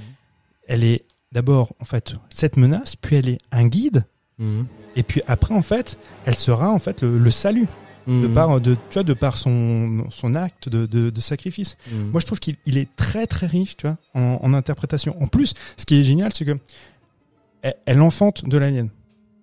Mais donc c'est- elle est elle représente aussi en fait la c'est un petit peu comme la Sainte Vierge, tu vois. Mhm. Elle, elle- elle a un enfant mais sans avoir couché. Pourtant, elle, va connaître quand même le plaisir de la chair avec un scientifique. C'est vrai. Donc on est encore aussi dans cette dualité, tu vois, rationalité scientifique contre analogie religieuse. Plus Eros et Thanatos. Je trouve franchement le, le film très riche en interprétation. Il est maladroit, il y a des moments qui sont hyper mal foutus, vrai. je suis d'accord. Mais dans, au niveau de le- tout ce qui est interprétatif, il est hyper riche. C'est un des plus riches, je trouve, de la saga. Mhm. Vraiment. Alors que le, cas, le 4, par contre, il n'y a pas d'interprétation possible, c'est un peu On bébé. parle plus des personnages que de l'alien finalement dans le 3, je trouve. Non? Ouais, c'est vrai. Elle est presque en second plan, l'alien, hein, dans le 3. Mais parce que ben je pense très sincèrement que c'est voulu parce que regarde, le premier, l'alien est une menace invisible. Dans le 2, James Cameron lui Là, fait- justement, elles sont multiples. Ah ouais, elles les sont aliens. multiples. Il fait le choix de faire une espèce de western de l'espace où il faut montrer la, la menace. Il doit, il doit être présent. Il a dit c'est pas la peine qu'on le cache, on l'a très, caché. très Jurassic Park le 2, je trouve. hein. Ouais, ouais, bah. Ouais, ouais, Moi- c'est explosif, quoi, clairement. hein, que- ah, les non. jeunes. Ah non non, ah non, je dirais pas Moi, ça. J'ai trouvé insupportable la petite qui hurlait tout le temps, quoi. Enfin, Ah, Noot. Mais, mais ça, ça, je trouve ça aussi intéressant parce que du coup, Newt, et ça revient à ce qu'on disait tout à l'heure, tu vois, avec la maternité, Ripley devient la mère putative de Newt. Mhm. Et pendant Mm. tout le film, en fait, il y a aussi cette représentation donc de la mère. La, la mère se sacrifie, tu vois. Ça, c'est vrai. La- et Ouais. et elle-même, parce que bon, ça c'est dans la version au director's cut, on apprend que Ripley avait une fille. Mhm. Bah oui, euh, Ouais. Ah Amanda. oui, c'est vrai. Eh oui. oui. Elle avait En une- mandat replay. alors que dans la version courte, dans la version euh, cinéma, on, on le savait pas. Elle avait une fille qu'elle n'a pas pu connaître parce qu'elle est partie quand cette fille devait avoir 11-12 ans. Puis Et donc, elle était morte. Bah, 57, Ouais, après- ouais. 57 ans après, elle est morte. Et du, du coup, il y a toujours ce- cette quête, en fait, de, de, de l'enfant, ce besoin de maternité, tu vois. Et, et du vrai. coup, c'est pour ça qu'elle va prendre cette petite Newt comme sa fille, donc elle deviendra sa mère putative. Et c'est pour ça que James Cameron en voulait beaucoup à David Fincher. Il y a toute l'équipe, quand le 3 a commencé, parce qu'il sacrifie Newt. Mmh. Mais c'est plus le propos. Mmh. C'est, moi, je trouve ça un petit peu logique parce qu'à un moment donné, non, elle, elle est obligée de d'enfanter l'alien. À un moment donné, il y a, il y a ce, ce rapprochement, tu vois, qui était inéluctable. Mmh, D'accord. Et après, à la fin, donc, elle se sacrifie pour, euh, bah, normalement, le film, et la saga aurait dû en terminer là. Bon. mais- Ils ont, le 4, ils ont fait un film plutôt rigolo. Ah, Encore plus maladroit, je trouve, que le 3, mais au moins, il a l'avantage d'être marrant. C'est vrai. Alors que les Très précédents. divertissant, ouais. Ouais. Avec Perlman, euh, moi Il j'adore. il y avait beaucoup, beaucoup d'humour. Alors que les trois précédents sont dénués d'humour. Ouais. C'est vrai. Alors que dans, dans le 4, il y a- moi, l'humour, par moments m'agace. Quand il, quand il est dans la bouche de, de Ripley, je le trouve plutôt intelligent parce que le personnage a évolué, il est comme ça. Donc elle peut se permettre quelques saillies, tu vois, plutôt rigolotes. Bon, pour les autres, des fois, ça m'agace un peu. Mais bon, c'est pas le propos. Mais tout ça pour dire que le 3, je trouve qu'il est hyper intéressant. Il y a Mike qui me regarde, qui me dit, Non, c'est effectivement pas le propos. non, c'est pas, on revient sur le premier, du coup. Mais d'ailleurs, toi, t'as parlé de Director's Cut, mais il me semble alors que pour le 1, du coup, il n'y a pas de Director's Cut en fait, puisque euh, la, la, la cut euh, idéale pour Ridley Scott, c'était le film en salle. Alors, ce qui- ce qu'ils ont fait avec euh, la, si, il y a- c'est quand même une director's cut parce qu'au final, Il a Au rajouté niveau des trucs, mais pour lui, la version parfaite, c'était celle. bah, il en a rajouté et il en a euh, réduit. Hmm. Parce que la durée du film est la même, mais par contre, il a changé quelques quelques petites choses. Il y a des plans en plus, il y a des plans en moins. Tu vois. Et je pense, effectivement, je pense pas que Ridley Scott avait la volonté de faire une director's cut. C'était la, la Fox qui a un petit peu un- impulsé ça, qui voulait faire euh, voilà, une ressortie avec euh, différentes versions, parce qu'ils avaient Bah, parce qu'ils avaient de la matière. D'ailleurs, il me semblait qu'à la fin, il fallait une, il voulait une. Alors, il y a eu plusieurs fins, je crois. Il y a une première fin où euh, donc Ripley se barre, l'alien reste dans le vaisseau et le vaisseau explose, fini. Sauf que c'est même euh, Sigourney Weaver qui avait demandé de rajouter un quatrième acte où justement il y a ce face à face avec l'alien où euh, elle est dans le vaisseau, euh, la navette, et où elle s'attache et elle chante la You Are My Lucky Star. D'ailleurs, elle chante, génial. Elle improvise, enfin elle improvise, non, elle improvise euh, ce chant, mais qui existe. Et ils lui ont beaucoup voulu, euh, les producteurs, parce qu'en fait, pour avoir les droits de cette chanson, ça a coûté une blinde pas possible. Ah merde. Et en fait, ils Les dit, bon, mis en- bah, on paye, ça passe bien à la caméra, on va le garder. Mais euh, et moi, je trouve que c'est un des moments, euh, c'est un, c'est un moment incroyable dans le film, quoi. Ce duel à la fin où euh, il y a toute cette tension, Mm. ce silence où elle s'attache doucement. Ah, c'est dans la combinaison. Ah ouais, c'est et- génial. Mm. Comment le film se termine. Euh, et il voulait, je crois même à la fin, une. les studios avaient proposé une fin, une happy end, qui où Rid- Ridley Scott lui avait dit c'est pas, possible, on peut pas juste euh, finir l'alien meurt et ça se termine. Euh, il faut quand même quelque chose d'un peu plus avec un peu plus d'épaisseur pour euh, bah, donner une suite après à la série et puis un peu créer cette cette cosmogonie euh, alien Mhm. peut-être hein, euh, qui a qui a créé. Et là, quel est le lien du coup? Parce que en fait, il est expulsé, il retente de rentrer dans le dans le vaisseau par le réacteur, il me semble, c'est ça? Oui Et là, il est expulsé par le, par le réacteur. Mais c'est quoi du coup le lien entre euh, et celui-ci et le voilà Quel est le Alors Qu'est-ce qui va euh, lier les deux? euh, C'était quoi? Euh, Vas-y, Eleanor. Je, sens- je Alors, sens que tu veux- attends, je crois que c'est parce qu'il y a des. hum, Il y a les œufs qui sont restés euh, dans la colonie? Parce que quand il, quand le 2 il y a- commence, Il y a une colonie qui s'est installée. Il y a une colonie qui s'est sur sur la la planète. planète. Sur Et, euh, LV426, voilà, c'est il y a une colonie qui s'est installée. Il faut savoir qu'il y a 57 années qui se sont écoulées au- entre le moment où, bah, où Ripley est retournée en- dans l'hypersommeil et où elle a été récupérée en fait.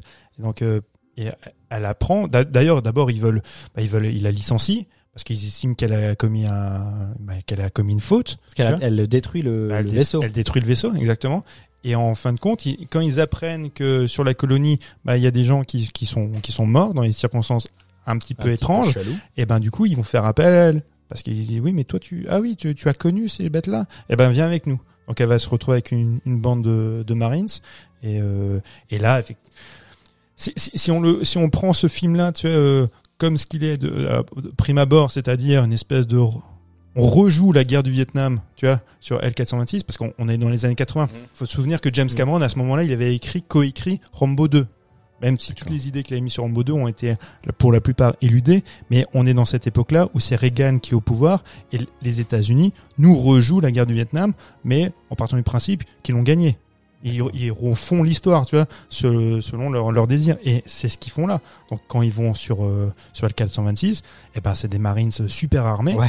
Sauf que James Cameron, Ah. très rapidement, Un peu Eh tête ben- brûlée aussi. Ouais, ah oui, complètement. Ils vont, il va nous expliquer que, ben non, tu, si tu as beau être armé, euh, tu as beau être, tu vois, hyper badass, bah non, euh, la menace en face de toi, elle est beaucoup plus, euh, beaucoup plus euh, Dangereuse. euh, dangereuse, Effectivement. et que tu peux être armé comme tu veux, ça ne servira à rien. Et le 3, c'est vraiment le prolongement de ça, puisque dans le 3, il y aura même pas d'armes.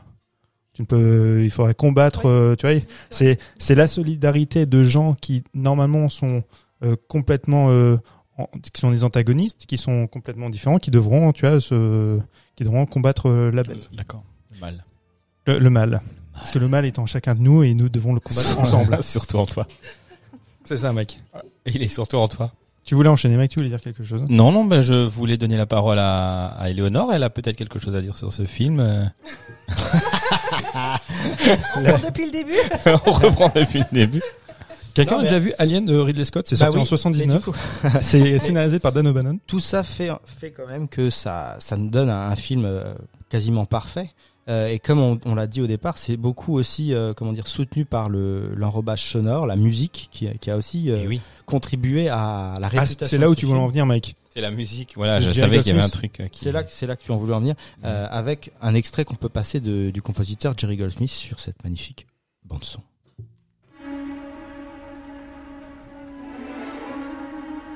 Ouais.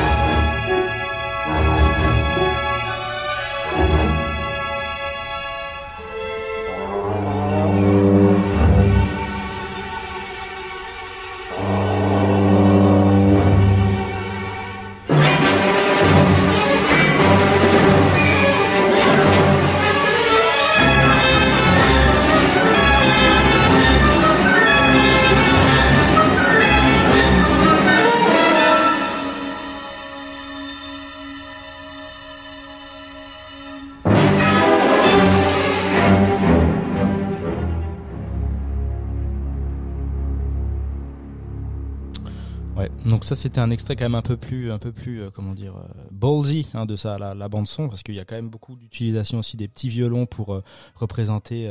le, le- il appelle ça le vide spatial, un peu ces trucs un peu légers comme ça, mais aussi d'un autre côté quelque chose de beaucoup plus angoissant, beaucoup plus oppressant, euh, euh, cette euh, comment dire cette fuite pour éviter l'alien, etc. Donc c'est une bande une, une bande son qui est un peu à deux axes quoi. On a un axe plus léger, puis de l'autre côté un axe un peu plus oppressant. Et euh, du coup, bon bah Jerry Goldsmith, c'est quand même un, gars qui, était habitué à la SF puisqu'il avait fait la bande son de Star Trek le film avant, donc euh, il avait déjà euh, déjà ses petites habitudes. Et là, dans cette bande annonce, tu, tu l'entends bien. Hein. Tu c'est vraiment quelque chose qui fait que euh, tu, tu te sens, tu te sens dans ce vaisseau, tu te sens euh, cette peur de l'alien constamment, tu sens qu'il y a quelque chose qui va se passer, c'est toujours un peu haletant, c'est euh, vraiment une bande son qui est très bien équilibrée et qui euh, qui donne envie d'être écoutée un peu tout le temps, c'est assez cool. Bon après il y a des morceaux un peu plus un peu plus tendus quand même, mais c'est quelqu'un qui a été aussi qui a eu beaucoup de qui a, été nommé pour le Golden Globe de la meilleure musique, il a eu il a été nommé pour un Grammy, pour un British Academy Film Award de la meilleure musique de film. Enfin bref, c'est un mec qui qui voilà. Et dans le film, il s'est senti trompé quand même et trahi par Ridley Scott. À cause de quoi? Et Parce qu'en fait, il a, il a composé une musique, effectivement, mais en parallèlement à ça, euh, Ridley Scott avec euh, Terry Rawlings, ils ont travaillé déjà sur un score pour le Mhm. film. Et ce qu'ils ont fait, c'est qu'ils ont fait une espèce de brouillon. Ils ont repris des musiques que Goldsmith avait déjà composées pour d'autres films, dont des, des chutes quoi en gros. Ouais, il y a un peu de ça, dont, dont principalement Freud, Passion secrète, qui a été réalisé par John Huston en 62, coécrit euh, par euh, Jean-Paul Sartre, et ils ont utilisé une partie de, de sa musique pour faire voilà une espèce de brouillon de, de, de travail, et qui au final ils ont ils ont utilisé majoritairement ces chutes là. Et euh, même s'ils les ont retravaillées, parce qu'effectivement, comme tu dis, elle est très riche. Tu as, tu as, une- tu as un orchestre, orchestre philharmonique, mais en même temps, tu as une musique un peu atonale. Mhm. T'as as plein d'éléments différents. Et euh, Goldsmith s'est vraiment senti euh, floué.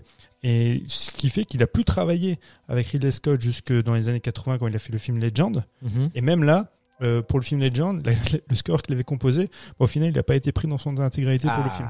Donc avec Ridley Scott, euh, ambiance, Bof, bof. euh, C'est chafouin, ouais, c'est chafouin. On n'est pas bien. On n'est pas bien. On est un petit peu dans la dualité. Mais quoi qu'il en soit, la- ça reste une bande, une bande son qu'on peut reconnaître entre mille quand même. Quand tu, quand tu entends ces petits violons là, euh, tu sais que c'est Alien. C'est une Ah musique ouais. à suspense. Quand- Quoi. Ouais, ouais. Et, et, tr- et ils l'ont ils l'ont souvent utilisé pour les pour les films précédents pour faire euh, tu vois pour faire un petit rappel Mhm. à des éléments de, de ce score euh, originel qui est qui est introduit dans d'autres musiques pour dans d'autres Je son. pense que Eleonore a un alien dans le bide parce que son son bide a fait. Quelque chose. euh, Écartons-nous, écartons-nous, écartons-nous. C'est l'heure du repas. De- ça veut dire que c'est l'heure des recommandations, Mike. C'est l'heure de. Mais exactement. Et on passe à la rubrique des coups de cœur. Donc ben. euh, Je peux commencer. Allez, vas-y. Je a pas suis d'ordre je suis resté collé au film parce que je vais vous parler d'un jeu vidéo qui s'appelle Alien Isolation. Euh, alors ça parle pas d'isolation euh, phonique ou d'isolation euh, chaleur dans vos maisons, hein, évidemment. C'est Avec un euro de reste à charge. pas du tout. C'est c'est un jeu qui est sorti donc en 2014, qui est euh, donc c'est c'est à la vue à la première personne, donc tu es directement dans la vue du personnage et tu joues Amanda Ripley justement, la fille de Helen Ripley, euh, dans le temps qui se passe entre bah, la, la Les l'hyperstase- 57 ans. les 57 ans, voilà, où en fait euh, bah, Amanda va à la recherche de sa mère et elle va directement euh, euh, elle part en orbite au-dessus de cette planète où, euh, euh, voilà, je vais pas tout expliquer, mais une alien et plusieurs aliens se retrouvent dans le vaisseau, un peu à la manière du film, où elle va combattre euh, justement cette alien. Et là où le jeu est impeccable, c'est en fait c'est un jeu donc d'ambiance, un jeu d'horreur, mais aussi d'action. C'est-à-dire que tu vas te déplacer à cette vue à la première personne et euh, donc tu as différents objectifs à faire dans, dans, dans ce vaisseau, hein, sauver deux trois personnes, mais aussi surtout t'échapper. Et là où c'est très fort, c'est que euh, il y a un travail incroyable sur aussi la bande son puisque euh, tu vas avoir une alien en fait qui va te poursuivre constamment. Euh, et cette alien-là, elle est gérée par une intelligence artificielle qui fonctionne très bien, puisqu'elle va se baser sur les bruits que toi tu fais en tant que joueur, euh, mais aussi les endroits par où tu passes, euh, etc. C'est vraiment une entité qui vit et qui te poursuit. Donc là où ça, ça devient très angoissant quand il joue, puisque tu vas te déplacer et d'un coup t'entends des petits bruits dans les conduits au-dessus de toi. Est-ce que c'est elle qui est en train de se déplacer? Est-ce qu'elle t'a repéré? Est-ce que tu voilà donc t'es toujours un peu dans cette attente là de savoir ce qui va t'arriver. Et c'est un jeu qui est vraiment euh, qui est très très prenant, euh, qui est euh, très très bien réalisé, où t'as vraiment l'impression d'être euh, d'être dans le premier film en fait. Il y a tout, tout il y a aussi tout ce côté euh, euh, euh, rétro-futuriste qui a été euh, repris à merveille. Donc ça c'est vraiment vraiment vraiment très bien fait.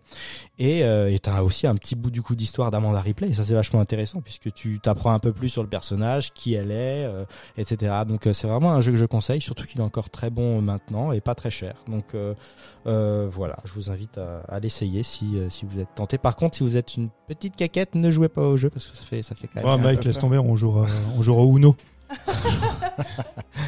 À cause de la petite quéquette ou Ça n'a rien à voir. rien à voir avec la petite. Non, juste parce que c'est pas ton truc les jeux vidéo quoi. C'est Du pas coup, parce je vais que t'as une enchaîner. petite Alors, quéquette. euh, Moi, j'ai. Oh, maintenant on parle de l'anatomie des, des Des collaborateurs. D'accord. Je vois le genre.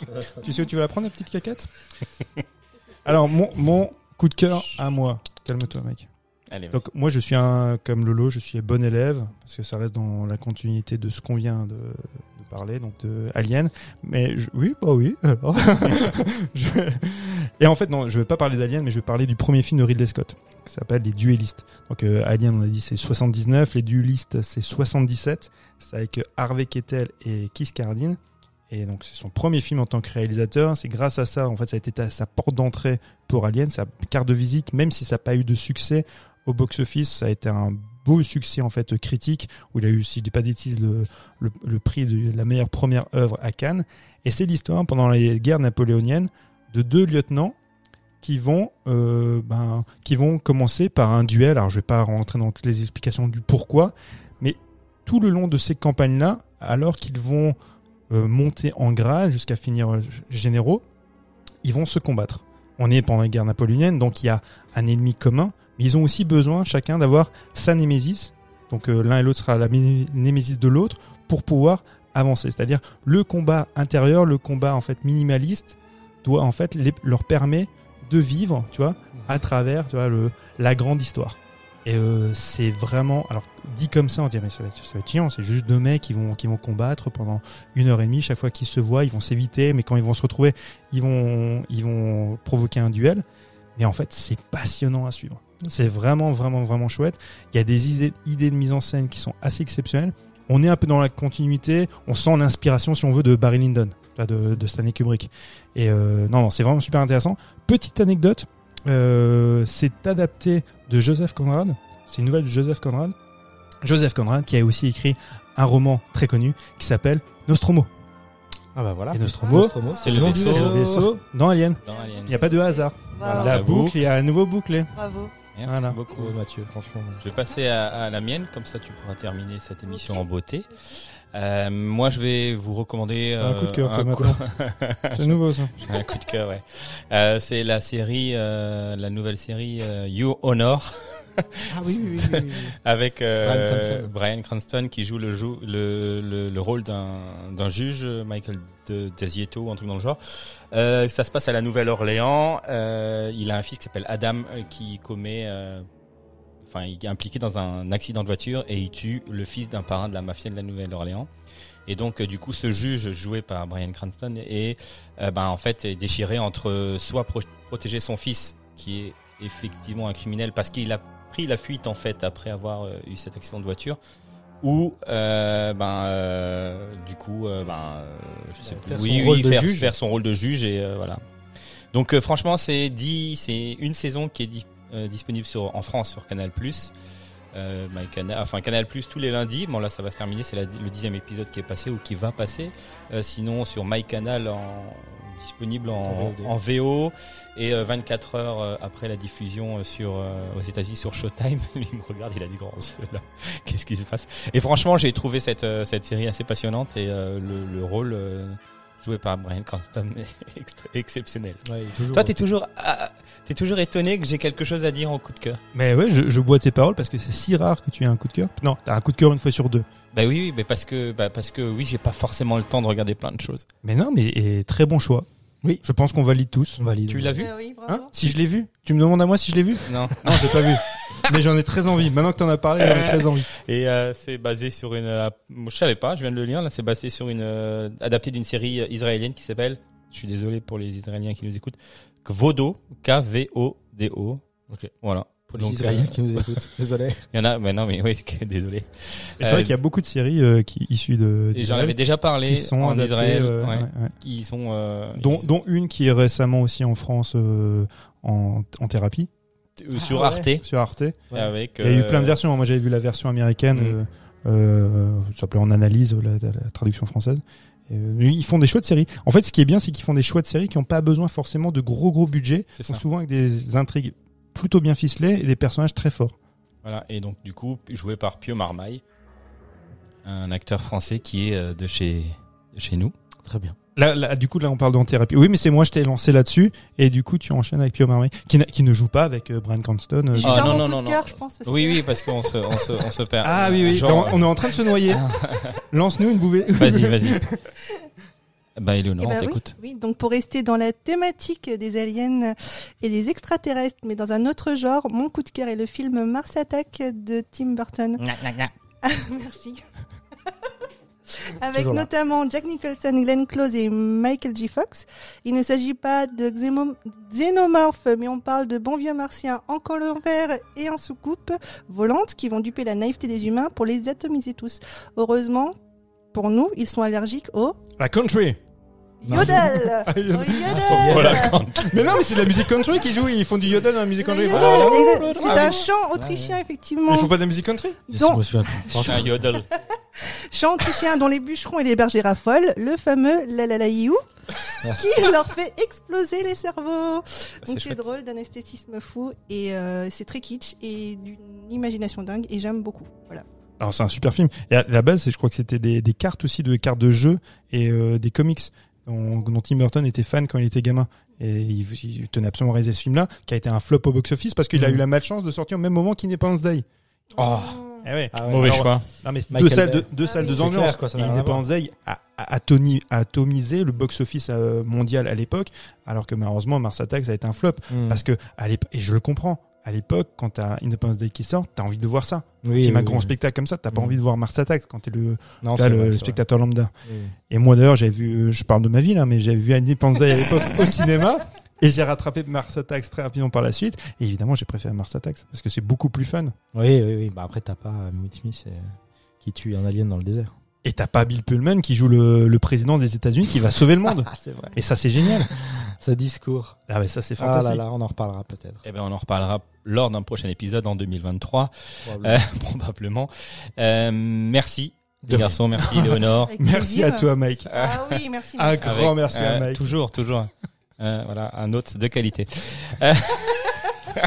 Merci à vous de nous avoir écoutés euh, et puis je vous invite à écouter tous les autres épisodes qui restent disponibles sur sur oui, oui, je les invite à faire à faire à faire cette démarche d'écoute de tous nos épisodes. 12 déjà. 12 déjà ouais, ouais beaucoup plus de hors série que Oui, de oui, format oui, long. Ouais, on est on est un peu On est meilleur sur les on- voilà. Non pas on est ma- on n'est pas meilleur sur les hors série bref. On est plus productif On sur est- les hors-séries. oui parce que c'est plus court à faire et plus, plus- Ah oui. voilà.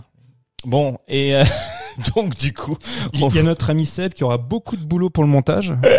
Mais non, parce qu'on est on est dans on est dans une démarche de, de fluidité, dans une démarche euh, Ah no bah cut. c'est foutu. Là, on est plus, là, le résultat est plutôt haché. C'est pas grave, c'est pas grave. Bon voilà, merci de nous avoir écoutés. Vous pouvez nous retrouver sur euh, toutes les plateformes d'écoute les lundis à 18h sur euh, Facebook, Instagram, tout ça, tout ça. Merci de nous avoir suivis et merci à vous euh, d'avoir participé à cette émission. À bientôt, belle semaine à vous. Ciao ciao. Ciao.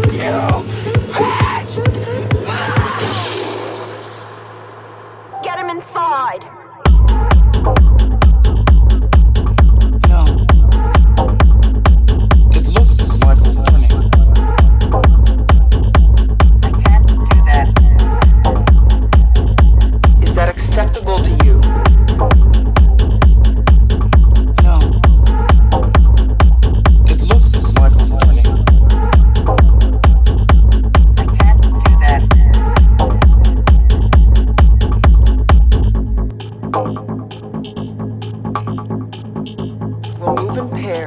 Go step by step and cut off every bulkhead and every vent until we have it cornered, and then we'll blow it the fuck out into space. Is that acceptable to you?